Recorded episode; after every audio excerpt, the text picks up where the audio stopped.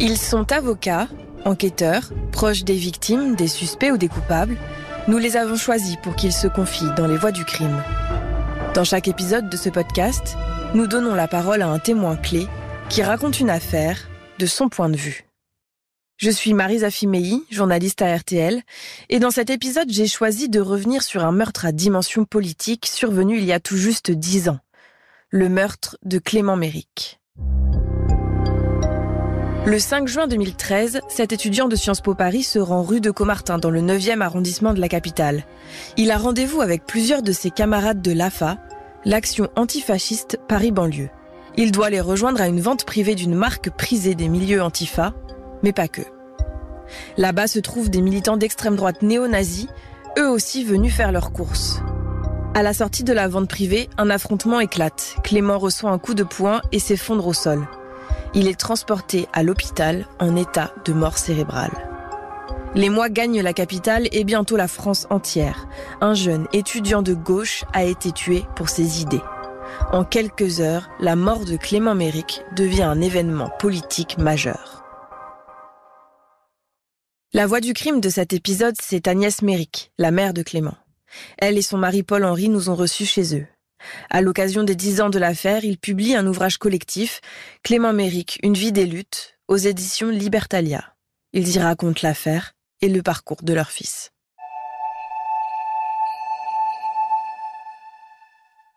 Bonjour Agnès Méric. Bonjour. Ce 5 juin 2013, le jour des faits, quelle information vous parvient en premier? C'est un appel vers 23h30, euh, un appel du médecin euh, du service de réanimation de la Pitié-Salpêtrière qui nous annonce euh, qu'elle a dans ses services Clément.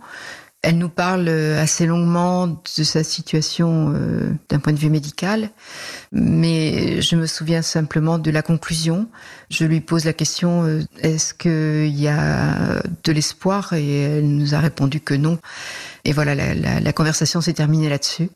Et euh, on a reçu des appels d'amis de Clément qui nous ont expliqué ce qui s'était passé. On a pris le premier avion et on est arrivé à Paris euh, dans la matinée du 6. On a été accueillis par des services du ministère de l'Intérieur qui nous ont emmenés jusqu'à l'hôpital où on a pu voir Clément qui était encore euh, branché de partout. Bon, bien sûr, on nous a expliqué que on attendait notre visite pour euh, débrancher, et c'est ce qui s'est passé. Après notre passage, ils ont tout débranché et Clément est mort dans l'après-midi.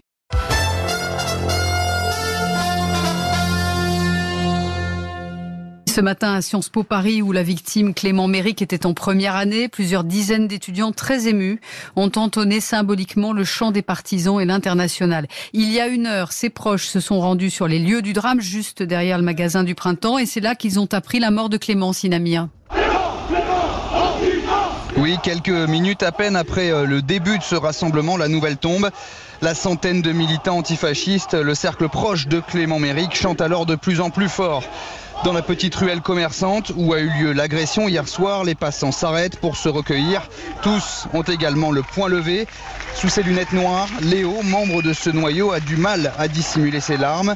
Sur son t-shirt, un slogan, Clément, à jamais des nôtres, pour immortaliser ce qui est pour lui un meurtre politique prémédité. Avant un, camarade, c'est avant tout un ami qui est tombé.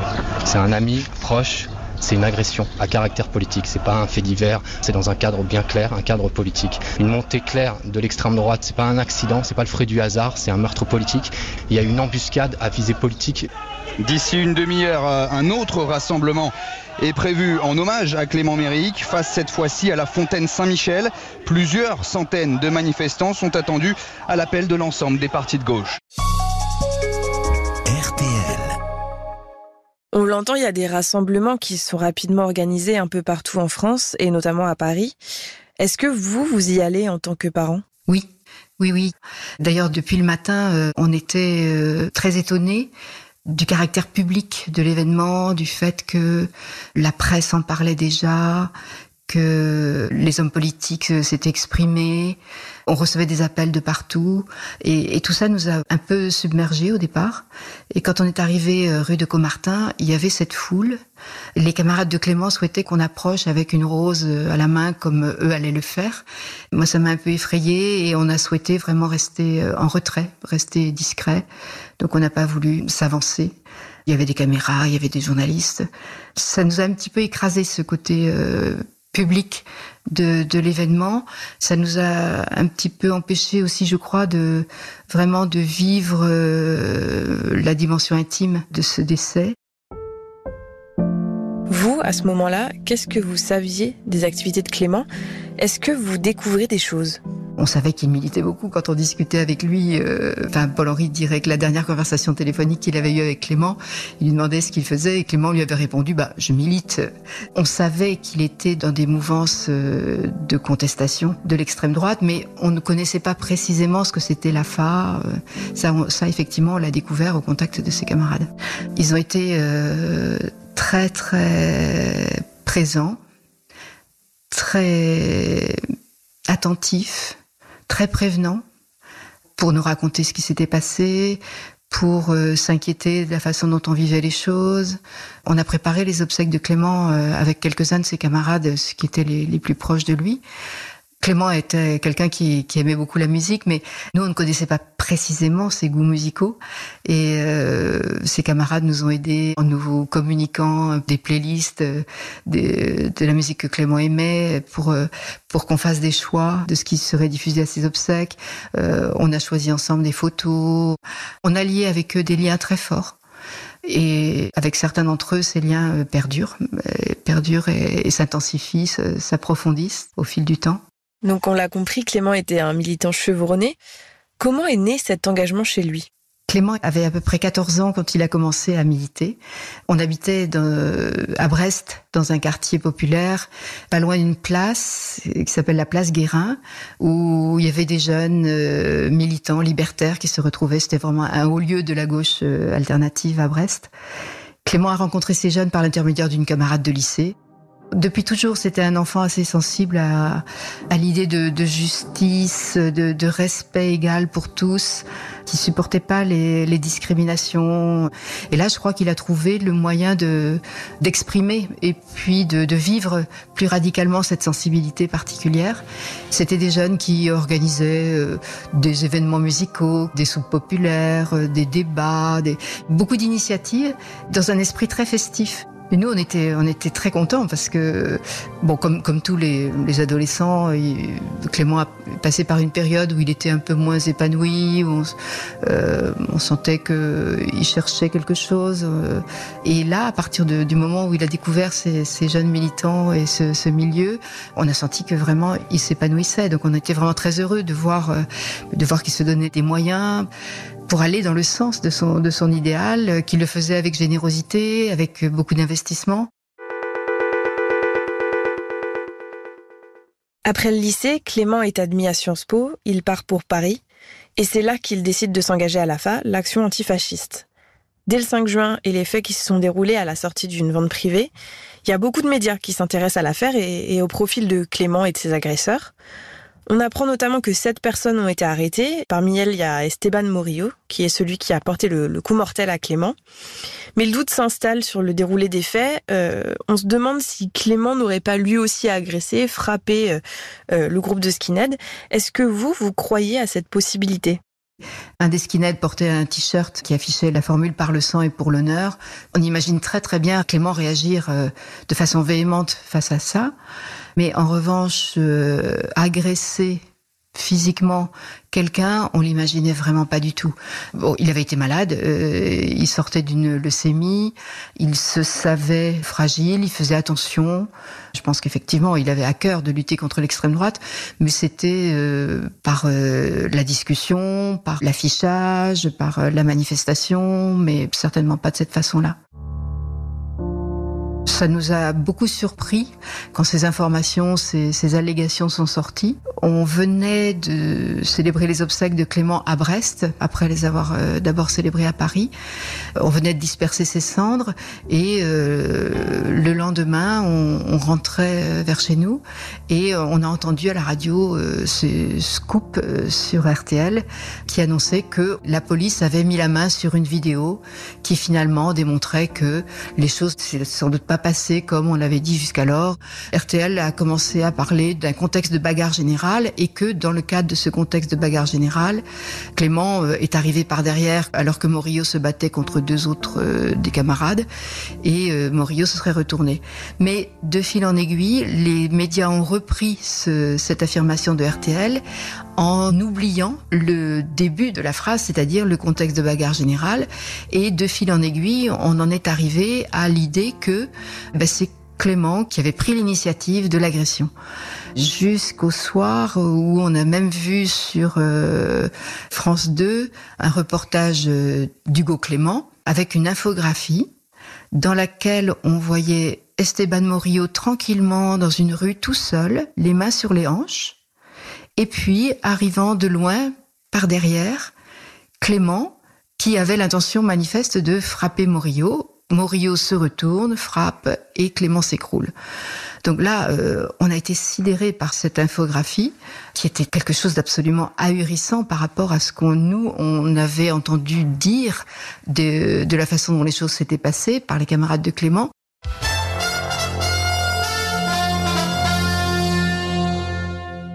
RTL vous le révélait ce matin, une caméra de la RATP a filmé la mort de Clément Méric. Le jeune militant antifasciste a été tué début juin à Paris. Sur ces images, on voit une bagarre générale entre Antifa et Skinhead. Clément Méric se précipite, semble-t-il, vers Esteban Morillo. Celui-ci lui assène alors au moins un coup de poing. L'étudiant de 19 ans tombe au sol. Un récit qui ne remet pas en cause l'essentiel pour les amis de Clément Méric. Sinamir a rencontré ce soir pour RTL Olivier, porte-parole de l'action antifasciste Paris-Banlieue.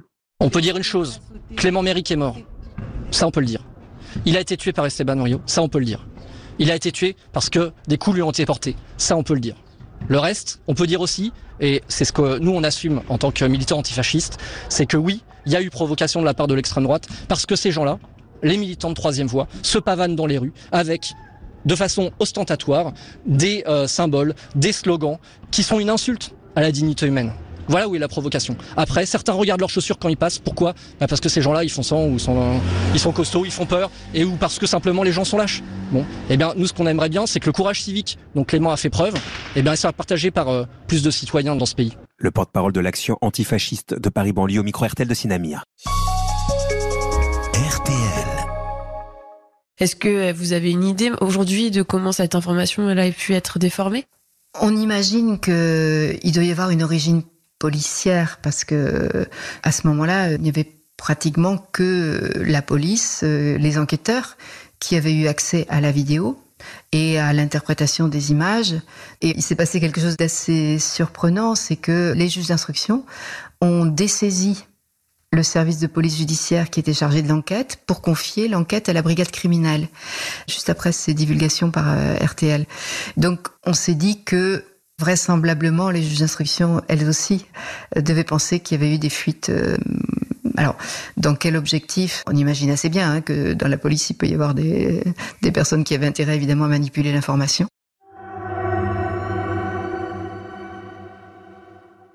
L'enquête montre finalement que Clément n'a pas agressé euh, Esteban Morillo en premier. Il y a eu confrontation, reconstitution pendant l'enquête avec euh, les personnes euh, mises en cause, dont Esteban Morillo, Samuel Dufour et Alexandre Hérault.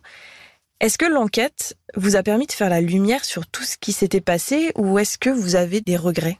Alors l'enquête a été faite sérieusement, je pense. Elle a duré trois ans.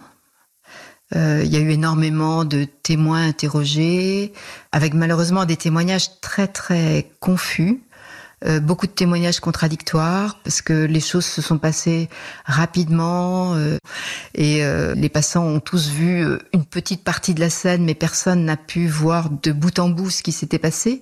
Après évidemment la question principale c'était de savoir quelles étaient les intentions des skinheads néo-nazis, est-ce qu'ils avaient l'intention d'aller à l'agression? Et à ce sujet-là il y avait un élément déterminant c'était de savoir s'il y avait ou non des points américains qui révélaient évidemment une intention. Et là-dessus il y a eu beaucoup d'expertises médicales, des expertises euh, au départ disant qu'on ne pouvait pas conclure à l'utilisation de points américains, que la presse, en particulier l'AFP, a interprété pour dire que les experts excluait l'usage d'un point américain, ce qui n'est pas du tout ce que disaient les experts. Ils affirmaient simplement qu'on ne pouvait pas affirmer l'usage d'un point américain, ils ne l'excluaient pas pour autant. Ce qui a quand même été euh, déterminant, c'est euh, certains témoignages de passants qui ont dit avoir vu des points américains et des passants qui n'avaient absolument aucun intérêt à, raconter des bobards dans cette histoire. Et puis euh, les skins eux-mêmes, Morio par exemple prétendait que Dufour avait utilisé un point américain, donc euh, Dufour lui-même, dans un SMS, s'est vanté d'avoir utilisé un point américain. Les téléphones des camarades de Clément et celui de Clément ont été minutieusement examinés. Tout a été analysé euh, vraiment de façon très approfondie pour essayer de voir si de la part du groupe de Clément, il y avait eu des appels à renfort ou pas, et euh, ça n'a pas été établi. On sait qu'ils n'ont pas appelé des renforts, puisqu'ils ne s'attendaient absolument pas à une bagarre, à une agression. Mais bon, euh, ça a été évidemment recherché. Et les téléphones des, des skinheads n'ont pas été examinés de façon systématique parce que certains téléphones ont été perdus, cassés, verrouillés. Euh, et donc finalement, il y a juste euh, un téléphone qui a pu être examiné, c'est celui de Dufour. Et dans ce téléphone, on a trouvé ce SMS dans lequel Dufour se vantait d'avoir utilisé un point américain. Les trois accusés qui sont revoyés devant la cour d'assises, ce sont Esteban Morillo, Samuel Dufour et Alexandre Hérault. Euh, leur premier procès s'ouvre en septembre 2018. Dans quel état d'esprit vous êtes au premier jour d'audience? Plutôt serein. Euh, on avait déjà euh, eu l'occasion de rencontrer Morillo et Dufour et Alexandre Hérault lors de la reconstitution des faits. Quelle impression vous avez laissé d'une grande désinvolture surtout de la part de Morillo. On avait l'impression que pour lui c'était quelque chose d'assez intéressant d'être là où il était. Euh, il était un petit peu la vedette de la situation. Ça s'éternisait un peu, c'était long, euh, c'était au petit matin. Et, euh, et à un moment, le hasard a fait qu'il s'est retrouvé face à moi et que les choses n'avançaient sans doute pas assez vite pour lui. il m'a fait signe l'air de dire on en a marre, c'est long vraiment l'impression de quelqu'un qui ne mesurait pas qu'on était en train de revivre quelque chose qui avait abouti à la mort d'un jeune homme de 18 ans. Et euh, au premier jour du procès, est-ce qui vous fait la même impression? Ils sont arrivés euh, très euh, transformés. Évidemment, ils n'avaient plus du tout le look skinhead qu'ils avaient au moment des faits. Ils étaient bien propres sur eux. Les parents de Morillo nous avaient exprimé leur compassion et je me disais que peut-être qu'il aurait pu se passer quelque chose dans ce sens-là. Et en fait, euh, eh bien non. Enfin, sauf un, moment, Morio a, a pleuré, euh, mais on n'a jamais pu vraiment déterminer si, euh, si c'était ce qui s'était passé pour Clément qui l'émouvait, ou si c'était euh, l'impact que ça avait sur sa vie à lui. Et moi, ce qui m'a frappé, c'est qu'à plusieurs reprises, il a dit que ce qu'il espérait, c'était de retrouver sa vie tranquille. Il avait le projet de créer un, refuge pour des animaux et donc il parlait de ce projet. il a dit à plusieurs reprises voilà moi moi je veux euh, je veux pouvoir vivre ma vie euh, comme s'il était possible pour lui d'envisager une vie paisible sans avoir vraiment assumé ce qui s'était passé ce pourquoi il était là devant une cour d'assises et ce qu'il avait provoqué.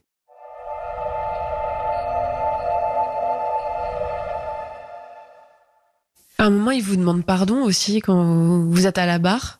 Vous le croyez sincère à ce moment-là ou pas?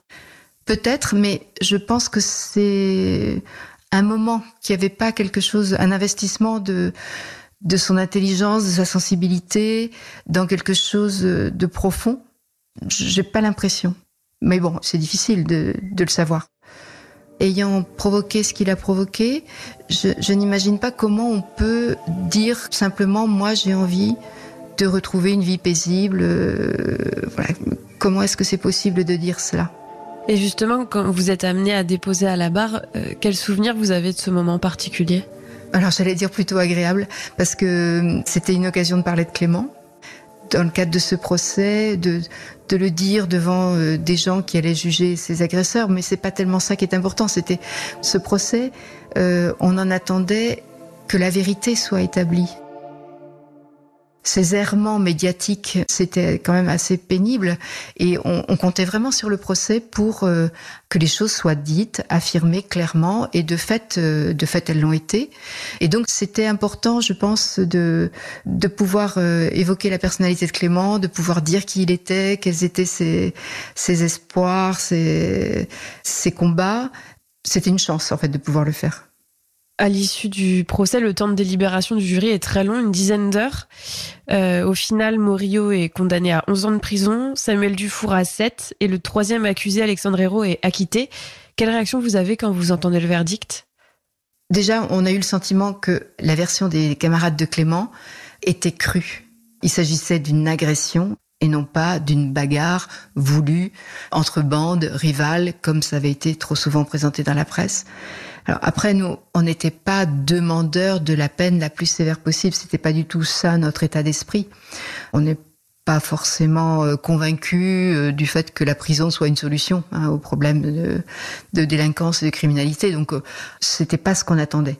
Mais en même temps, on avait bien conscience que s'il y avait eu une peine très modérée, ça aurait été révélateur d'une interprétation des faits différente. L'acquittement d'Alexandre Hérault, pour vous, il était justifié ou est-ce que vous avez été surpris?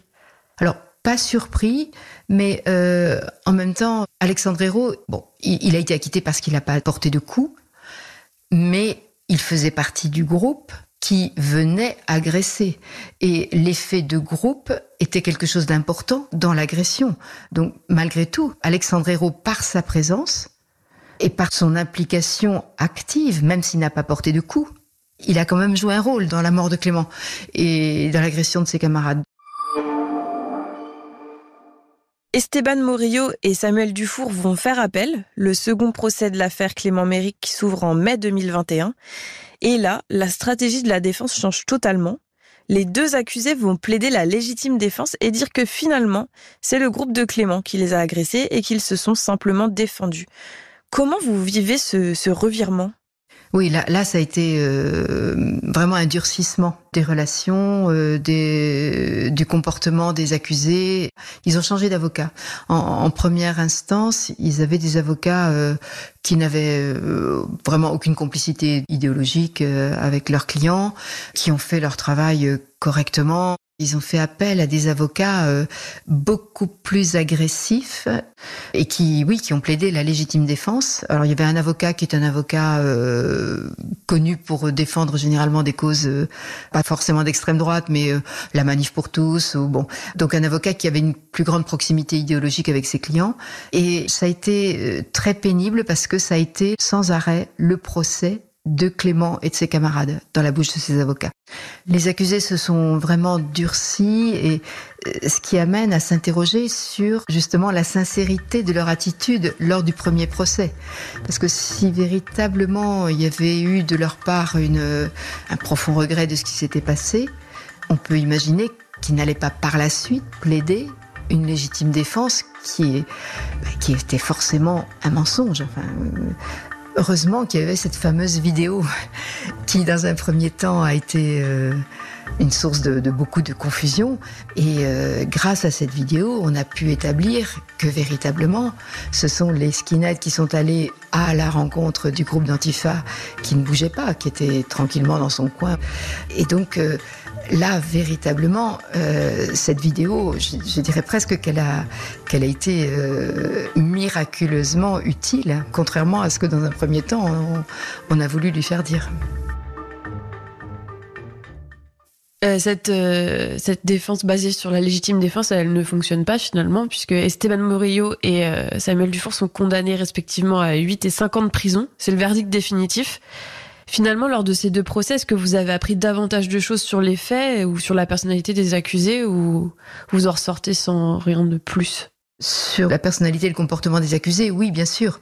Hormis l'épisode de la reconstitution où on les avait déjà un petit peu vus, on ne les connaissait pas. Là, euh, on a découvert un peu euh, qui ils étaient, quel était leur comportement, et puis euh, on était assez affligés de voir quelle était l'inanité de la réflexion politique, de la pensée politique qui avait animé ces gens et conduit à la mort de Clément. Euh, c'était un contraste euh, absolument affligeant pour nous.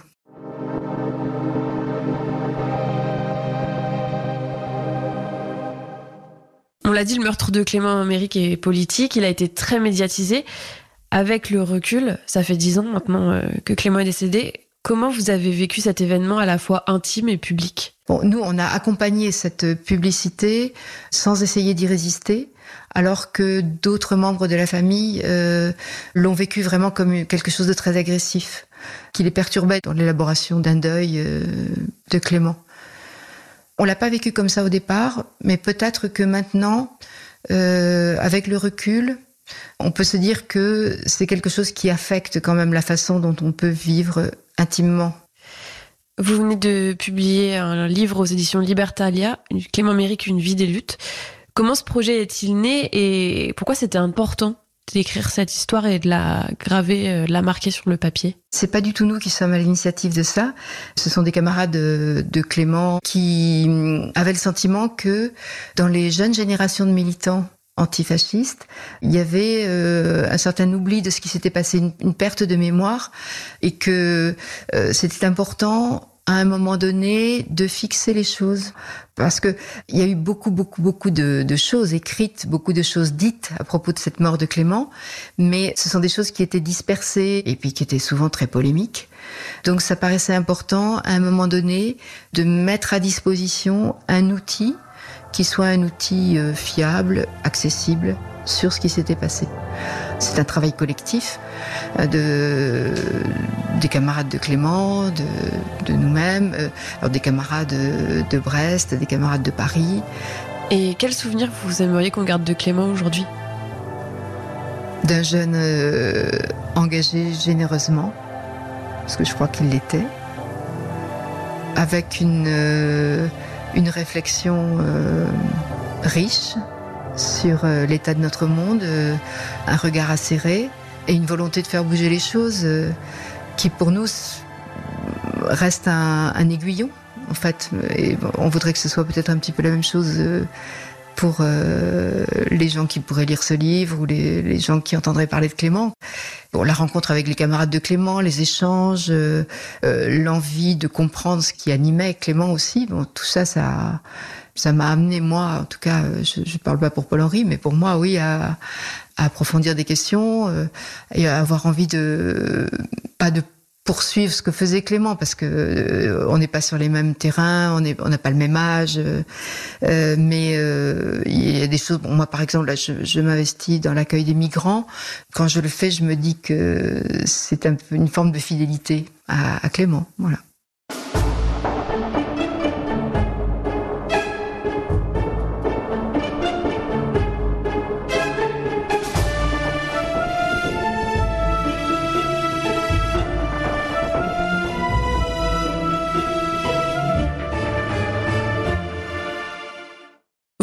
D'écouter le premier épisode des Voix du crime consacré au meurtre de Clément Méric. En attendant la suite, vous pouvez retrouver cet épisode et les précédents sur l'application RTL, rtl.fr et toutes nos plateformes partenaires. N'hésitez pas à nous laisser une note et un commentaire.